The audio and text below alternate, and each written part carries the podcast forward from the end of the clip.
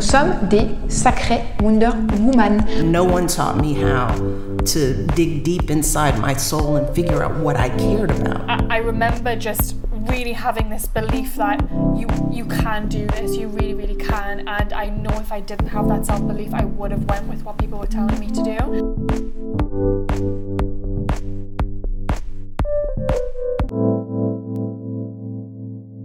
Hello, bienvenue dans un nouvel épisode de Let Women Talk About Entrepreneurship, le podcast qui partage mes discussions avec des jeunes femmes entrepreneurs afin de t'inspirer et de te donner les outils pour toi-même te lancer dans tes propres projets. Aujourd'hui, on se retrouve avec Amélie, la cofondatrice de Bang Bang. Petit extrait tout de suite. Je pense que les cartes ont été redistribuées à m'entreprise et c'est important des fois de se, de se redémarrer soi-même et de se dire ok j'en suis là, où est-ce que je veux aller, est-ce que j'ai toujours les mêmes objectifs, comment je peux faire pour les atteindre, est-ce que je changerai peut-être ma stratégie, etc. Bang Bang, c'est un club d'entrepreneurs privés qui met l'accent sur le développement business, mais aussi le développement personnel. Amélie est en master de neuropsychologie et elle s'est lancée en entrepreneuriat en parallèle de ses études.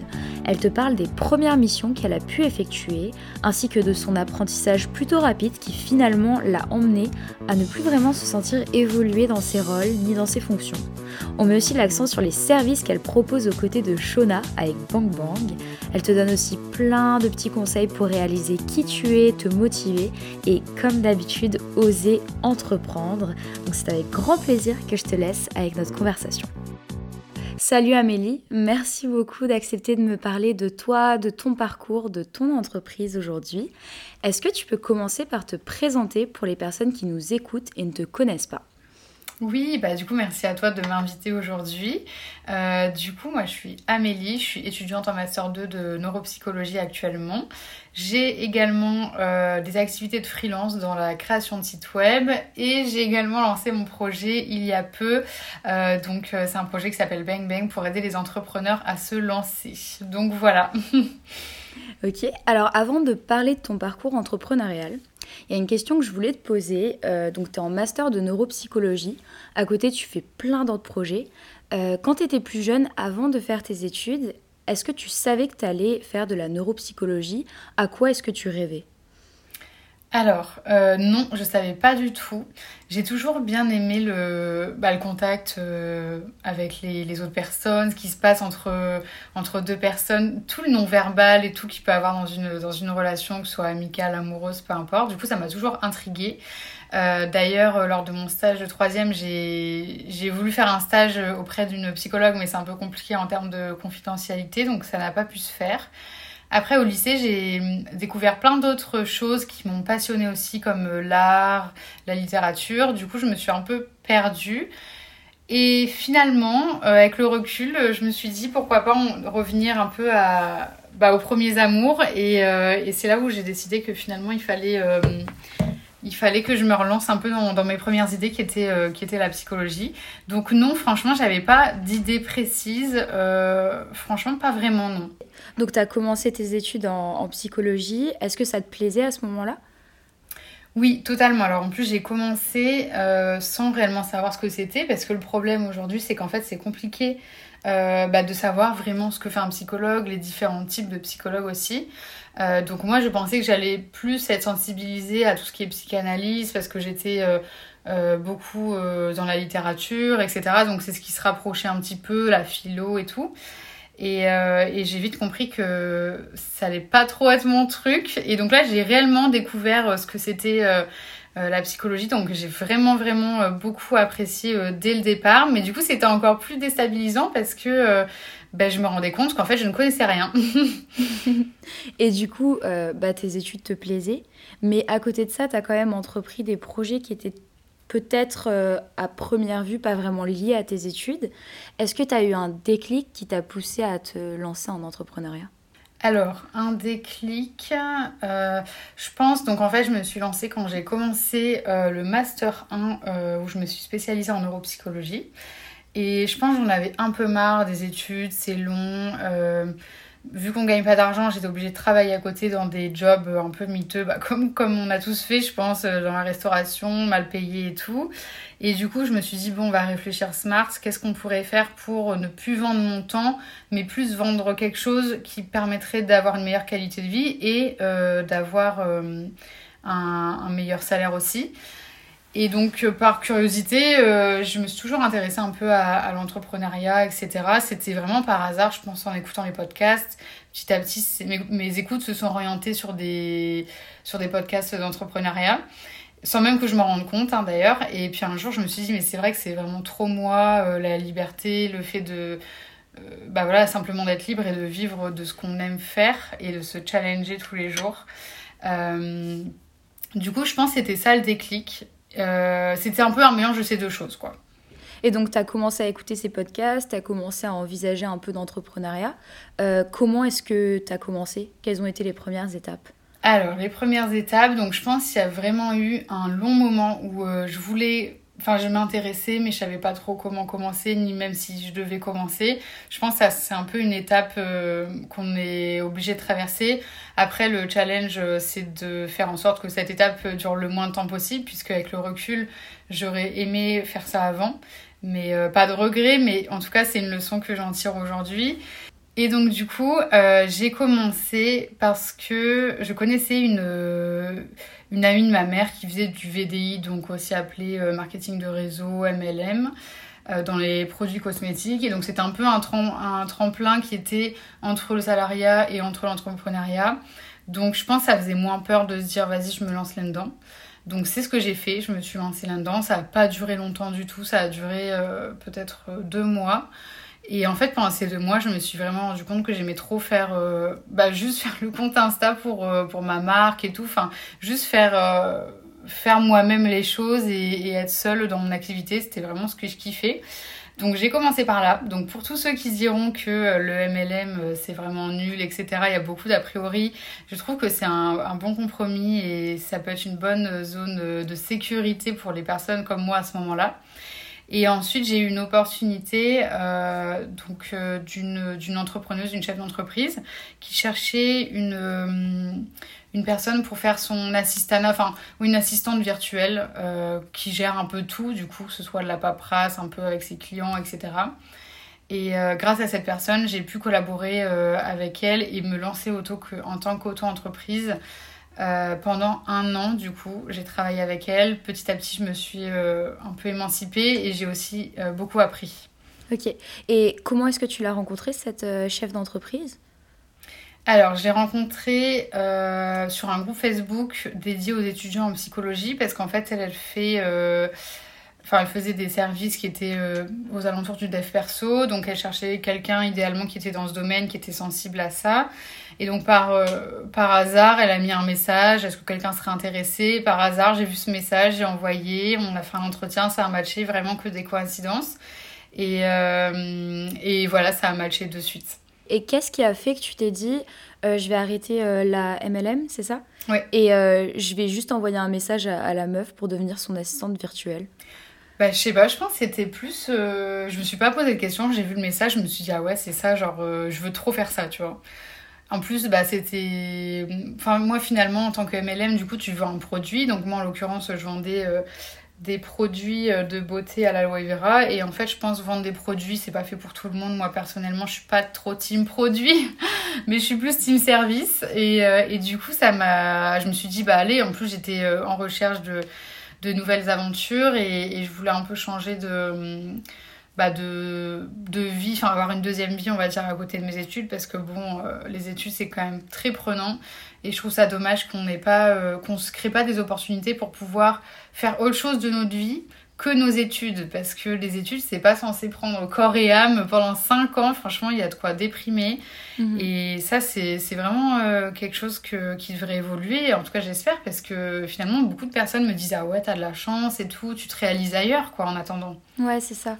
Bah, surtout que je pense que ça te permet aussi de découvrir euh, des secteurs que tu n'aurais pas découvert sinon et de, de découvrir des plein de plein de qualités et plein de passions en fait. Donc c'est vraiment cool de faire ça.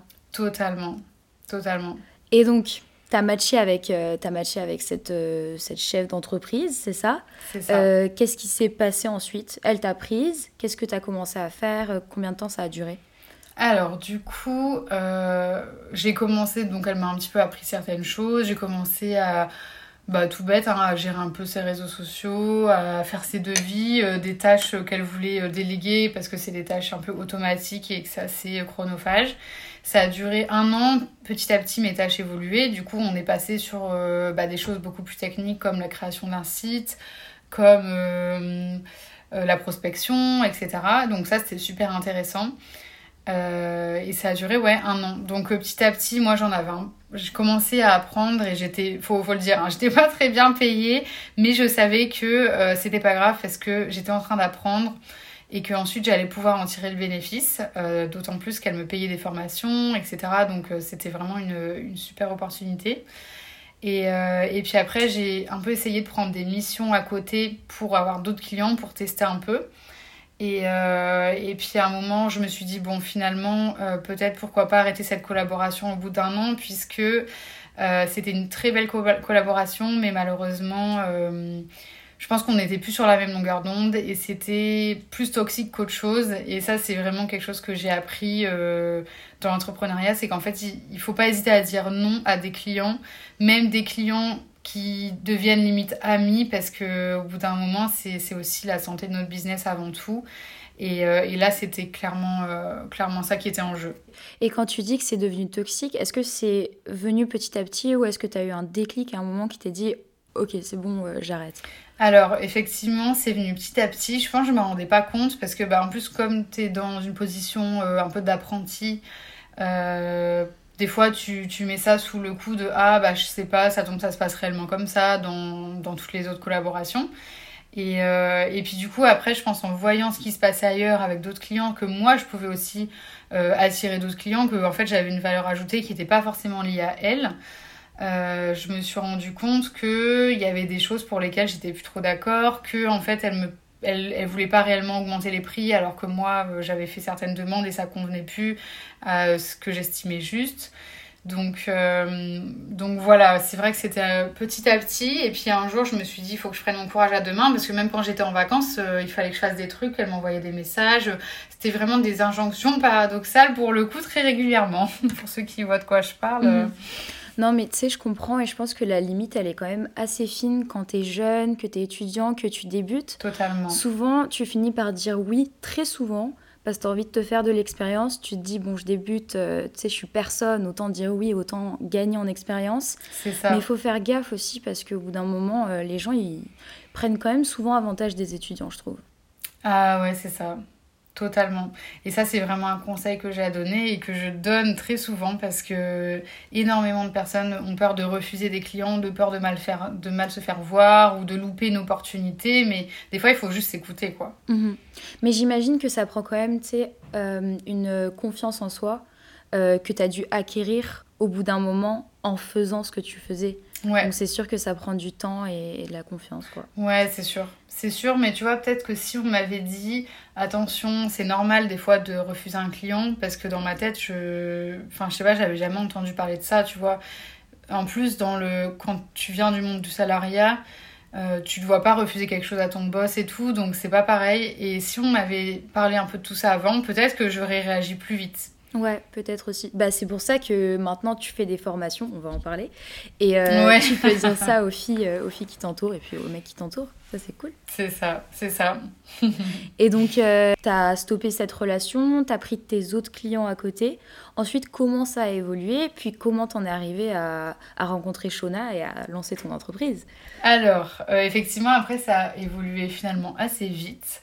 Euh, donc, j'ai commencé euh, petit à petit à faire mon activité euh, de freelance. J'ai ouvert mon compte Instagram professionnel, etc. Mine de rien, Instagram, faut pas négliger parce que j'ai rencontré énormément de personnes, dont toi d'ailleurs, grâce au réseau. Et c'est là où j'ai compris que le réseau, c'était vraiment essentiel pour, pour se réaliser et pour réaliser son entreprise rapidement. Donc j'ai fait mes petites missions euh, tranquillement et puis pendant le confinement, euh, je me suis dit bah pourquoi pas essayer de aider les gens à justement créer eux-mêmes leur réseau. Même moi ça, va m'aider indirectement, mais essayer de créer une petite communauté de, personnes qui sont dans mon cas, dans ma situation. Donc très rapidement et très simplement, j'ai créé Epic Club. Donc c'est un club privé d'entrepreneurs sur abonnement mensuel. Donc c'était vraiment pas très cher, c'était pas très compliqué, pas prise de tête. J'ai kiffé faire ça en fait, je m'en rendais pas compte. Mais j'ai vraiment kiffé faire ça, c'était super riche et tout.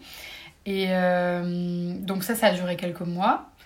Ensuite, j'ai un peu remis en question certaines choses, euh, le business, mais aussi le perso. Et du coup, la vie a fait que j'ai euh, stoppé les abonnements sur Epic Club, mais j'ai quand même gardé la communauté. Et euh, quelques mois après, j'ai pris la décision de revenir dans le game et de créer une version 2 euh, de Epic Club euh, qui s'appelle Bang Bang aujourd'hui. Et quand j'ai pris cette décision, par hasard, une fois de plus, j'ai rencontré Shona qui est actuellement mon associée sur, sur cette société-là. Et, en fait, il se trouve qu'on avait vraiment une une synergie, on avait vraiment des, intérêts communs, donc euh, ça coulait de sens. quoi. Mhm. Donc tu dis que euh, ton, ton, premier club que tu avais créé, tu l'as remis en question. Ensuite, tu as quand même créé un deuxième club. Quelle est la différence entre le premier que tu as créé euh, Puis qu'est-ce que tu as appris Qu'est-ce que tu as réalisé dans le processus de création? Alors, la différence... Bah, déjà, la différence, c'est en termes de finition et de fonctionnalité. Euh, ça se voit que Epic Club, euh, j'y avais pas mis peut-être beaucoup d'ambition parce que je pense qu'à l'époque, je me rendais pas compte à quel point il y avait un besoin. Euh, il n'y avait pas encore à ce moment-là tout l'engouement qu'il y a aujourd'hui pour, les clubs privés. Donc voilà, c'était quelque chose que j'avais fait sans prétention. Là aujourd'hui, on est quand même sur un vrai site internet qui a été fait entièrement par nous, avec un espace membre, avec une bibliothèque d'outils, l'intervention de grosses têtes d'affiches en tant qu'experts, etc. Donc c'est quand même un niveau au-dessus. Et euh, ce que j'ai appris, euh, bah, je pense que j'ai appris euh, les bonnes manières pour manager une communauté parce que c'est pas tous les jours facile. Il y a quand même des, des tips qui sont importants d'avoir en tête tous les jours parce qu'une communauté, c'est pas uniquement du lundi au vendredi, c'est du lundi au dimanche, ça s'arrête jamais. Et quand toi, tu as la responsabilité de la communauté, je peux te dire que c'est. Voilà, tu gardes souvent. Euh, t'évalues souvent en ce qui se passe. Et enfin, moi en tout cas, j'essaie de me remettre en question et de remettre en question les échanges qu'il y a assez régulièrement pour, euh, pour m'assurer que tout est OK, quoi. Mhm.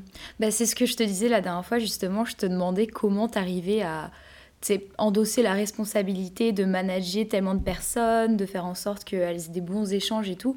C'est quoi tes... Tu parlais de petits tips, c'est quoi tes tips pour réussir à faire ça?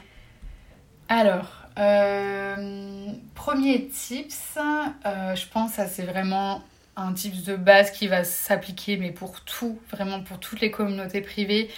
Euh, c'est connaître les limites des supports. Donc là, en l'occurrence, on est sur le support WhatsApp. Euh, connaître la limite de WhatsApp. Euh, normalement, sur WhatsApp, on peut mettre, je crois, entre 250 et 300 personnes maximum. Mais on va pas se mentir, au-delà, selon moi, au-delà de 13, 14 personnes, euh, les échanges commencent à en pâtir. Parce que, bah voilà, simplement WhatsApp, en termes de fonctionnalité, c'est pas tout à fait adapté. les échanges sont un peu plus difficiles. Quand il y a plusieurs conversations en même temps, bah du coup, c'est un peu c'est un peu lourd de suivre tout ça. Il y a des conversations qui sont pas menées à, bien. Donc voilà, ces premiers tips, connaître les limites de tes supports et choisir tes supports selon, euh, selon ce que tu souhaites avoir comme produit. Aujourd'hui, il y en a qui utilisent Telegram, etc. Il y en a plein d'autres. Euh, et je pense qu'il faut se poser les bonnes questions par rapport à ça. Et si je peux donner un deuxième tips, euh, je dirais que c'est de se mettre en permanence euh, en question et demander, ne pas hésiter à demander des feedbacks simplement à ta communauté. Souvent, moi, au début, je me disais, enfin, je demandais à mes copines entrepreneuses, ouais, j'ai fait ça, nanan, vous pensez que c'est bien et tout. Puis elles me disaient, mais simplement, mais demande, en fait, demande-leur. Justement, tu as, la chance d'avoir une relation euh, qui est beaucoup plus de qualité, contrairement au contact que tu peux avoir sur Instagram, par exemple. Donc profites-en, tu, leur demandes simplement, elles vont te répondre. Donc ça, c'est mon deuxième tip, c'est vraiment euh, se remettre en question tout le temps et demander des feedbacks, que ce soit positifs ou négatifs. Ok. Et euh, donc vous avez lancé le projet fin janvier, si je ne me trompe pas. Oui, c'est ça. Euh, vous êtes combien aujourd'hui? Vous avez combien de membres? Alors, euh, on est combien? Alors, en fait, actuellement, il y a deux promos. Donc, parce que pour remédier à ce premier tips dont je vous parle, nous avons créé euh, deux groupes WhatsApp et on appelle ça des promotions.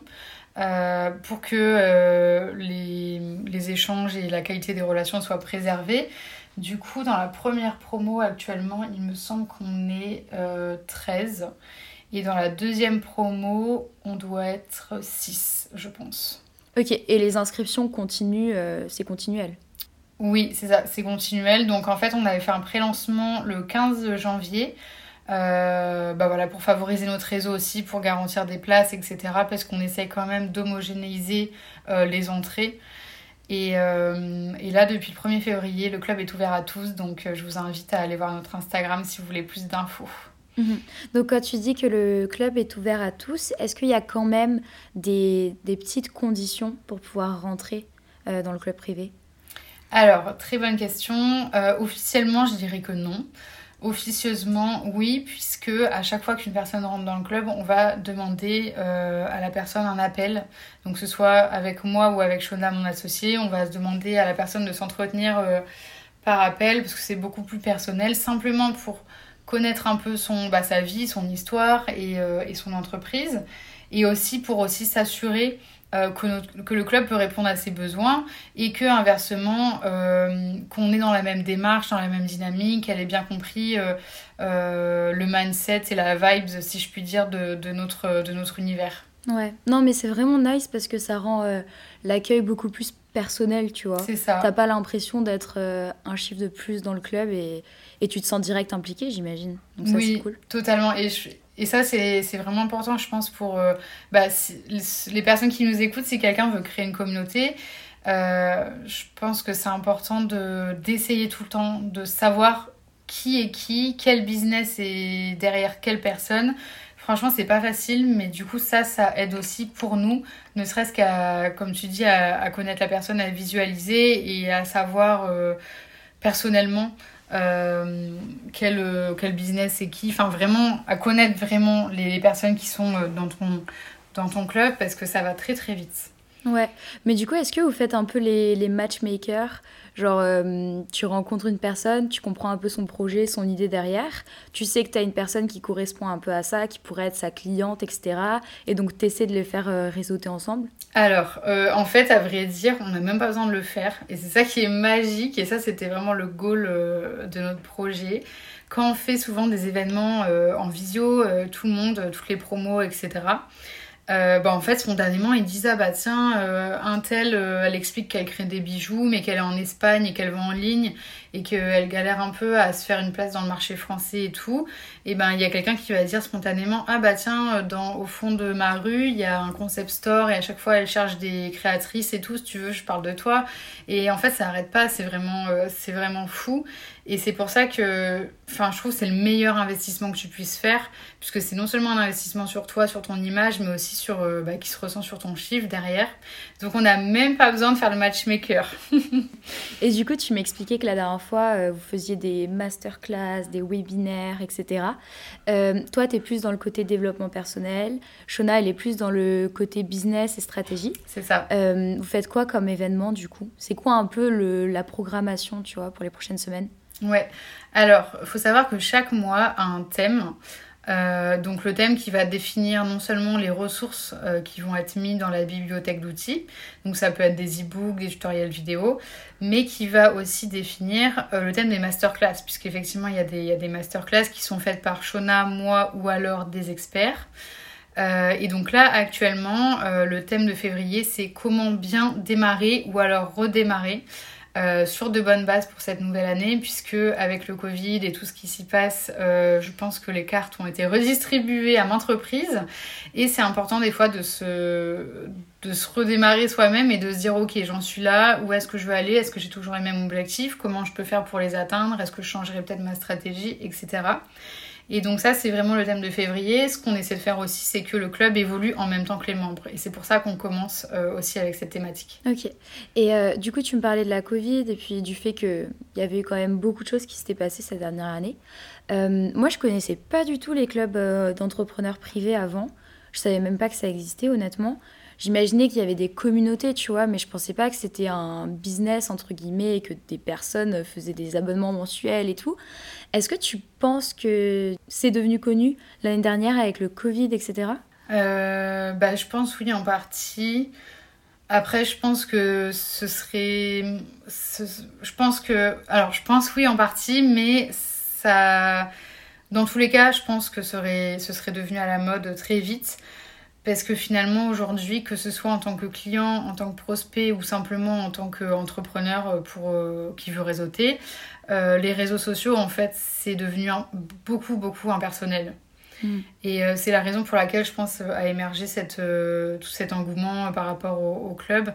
C'est que maintenant, on a besoin d'avoir plus et on a besoin d'avoir plus d'humains. Donc c'est trop bien d'avoir un beau feed Insta, des belles stories, mais en fait, il y a qui derrière, tu vois? Mm. Et, ça, ça marche beaucoup parce que notamment, on a euh, bah, les, personnes qui sont dans notre club, euh, mine de rien, elles ont des clients qui sont euh, des, membres du club. Et non seulement que ce soit des clients, c'est aussi des clients réguliers sur du long terme. Et pourquoi? Bah, Parce qu'en fait, au bout d'un moment, les clients ils se sont dit ah bah j'aime vraiment bien cette nana bah vas-y je vais me lancer parce que j'ai un peu confiance en elle en son produit à force de lui parler très régulièrement et euh, voilà, je pense que c'est ce qui manque sur les réseaux aujourd'hui. On en a marre des vitrines, euh, on en a marre des trucs tout parfaits et tout. Et du coup, pour avoir du vrai, il bah, faut simplement revenir aux bases et avoir de l'humain. Mhm. Mais du coup, vous n'avez pas beaucoup de compétiteurs sur le marché, c'est ça? Alors si, honnêtement, on en a, on en a beaucoup. Euh, après, pour Shona et moi, on a déjà parlé à maintes reprises. la concurrence, c'est pas du tout négatif. Au contraire, pour moi, c'est positif. Ça veut dire qu'il y a un marché, ça veut dire qu'il y a un besoin. Euh, ce qui va faire la différence entre toutes ces personnes qui ont la même idée que toi, c'est comment tu vas les exécuter, tu vois. Mhm. Euh, il suffit d'aller sur notre compte Instagram, notre branding, il est très très osé, notre site internet aussi.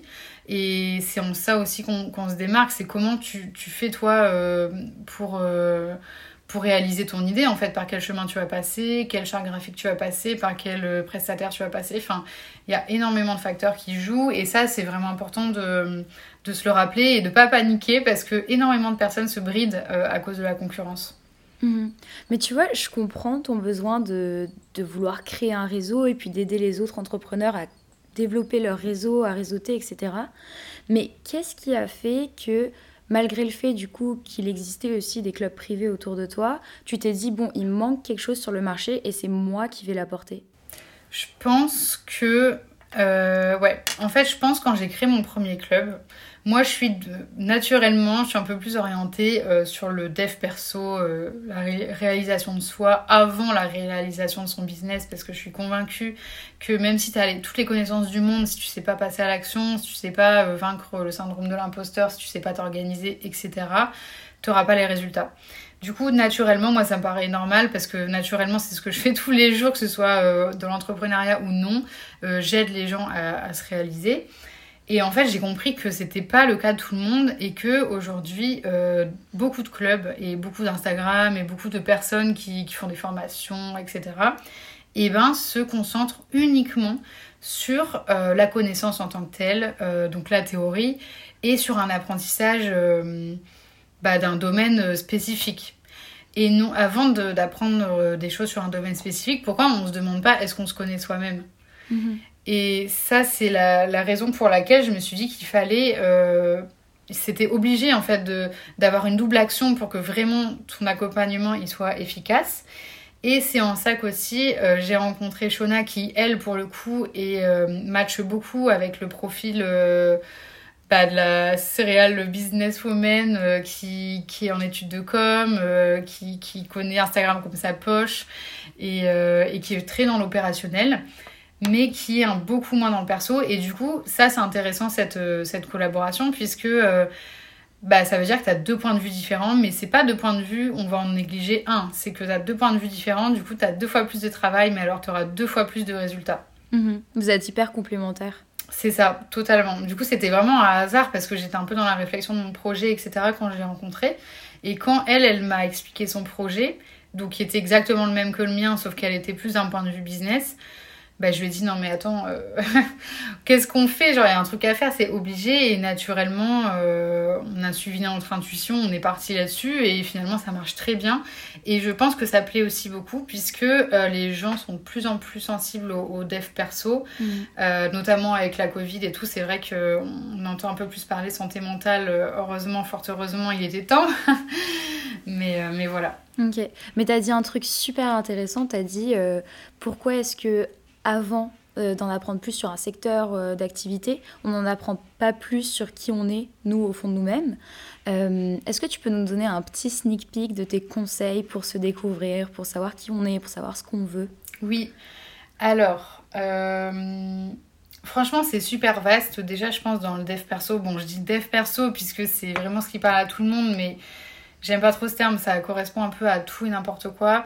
Mais en tout cas, dans la connaissance et dans l'introspection dans de soi-même, euh, je pense que déjà, il est important de savoir sur quelle problématique on veut se positionner. Il y a des personnes qui vont avoir énormément de mal à passer à l'action. Il y en a d'autres qui vont justement passer à l'action trop rapidement. Donc, du coup, c'est un peu compliqué de répondre à cette question puisque, enfin, premier, première chose, c'est de ne pas généraliser.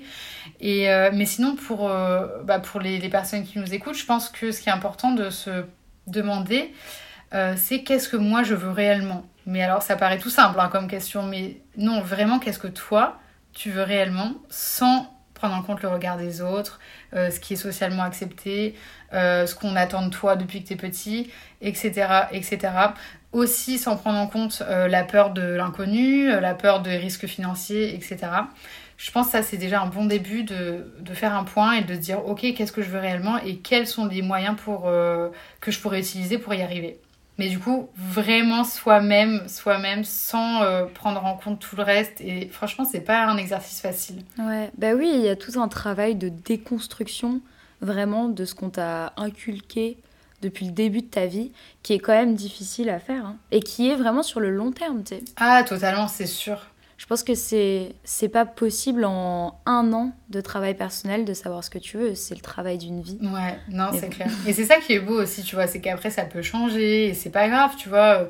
Tu peux commencer des études, pas les terminer ou les terminer, mais faire totalement autre chose, c'est ok, tu vois. Il y a pas de c'est pour ça que c'est important des fois de, de, se remettre un peu sur les bases et, simplement sur euh, ce qu'on a au fond de nous-mêmes. Mhm. Est-ce que toi, il y, a des, y a des ressources que tu aimerais conseiller aux personnes qui nous écoutent qui t'ont aidé dans ton parcours entrepreneurial, dans ton parcours de développement personnel, tout ce que tu veux? Euh, Alors, je réfléchis.